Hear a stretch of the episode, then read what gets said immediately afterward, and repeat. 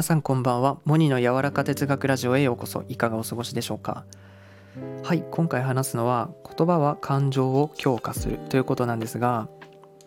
どんな言葉を使っているかがその人を表すなんて言われますが発せられるその言葉はその人の思考とその内面をですね一心に代表して出てくるものだとやっぱ思います。また言葉ってこの私の考えなんですけど私たちを感情のね世界に連れて行ってくれるそんなきっかけだと思うんですね。媒体というんですかねこのきっかけです。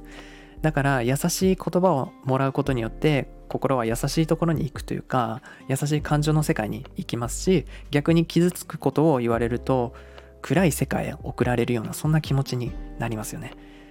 言葉っていうのはやっぱこの感情のね世界をギュッと凝縮したまた一つのね表現だと思っていてとても力のあるものだと思います。だから取り扱いを間違えたら非常に怖いものなんですよね。まあ何でもそうなんですが何に使うかっていうこの動機がやっぱり何事も大事で相手を言葉でね生かすこともできるし苦しめることもしてしまう。そういうものだと思います。そう言葉には感情に働きかける力が確かにあると思うから嬉しいことがあったら行ってみましょう。最高っつって。そしたらねもっと嬉しくなるしテンションがまた少し上がるのを感じるはずです。言葉にねすることで何て言うんですかねこの心もねそうだそうだとさらに活気づくというかですねより嬉しくなりますよね。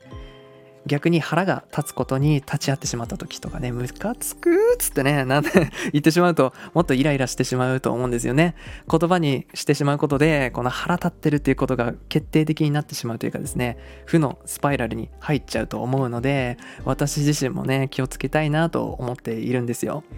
だから僕たちはこの外部の環境に乗せられないように感情を選択していくことが大切だと思います。やっぱ人生ってリアル感情の戦いだと思ったんですね。感情をコントロールするものが人生を制すると思ってます。だからこう周りの人がさ愚痴を言ってるのをさこう聞いたことあると思うんですけどうわもっとイライラしちゃうのにってね僕はね結構思っちゃいます。だからなんかうまくやっていきたいですよね。例えば何か過ちを犯してしまった時も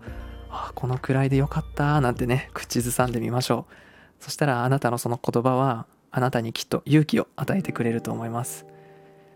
嫌な感情は強化しないように注意して幸せな感情は積極的に言葉で強化していきたいですよね。そしたら結構幸せそうじゃないですか。モニの柔らか哲学ラジオ今回も最後までお聴きいただきありがとうございました。それでは皆さんいい夜を。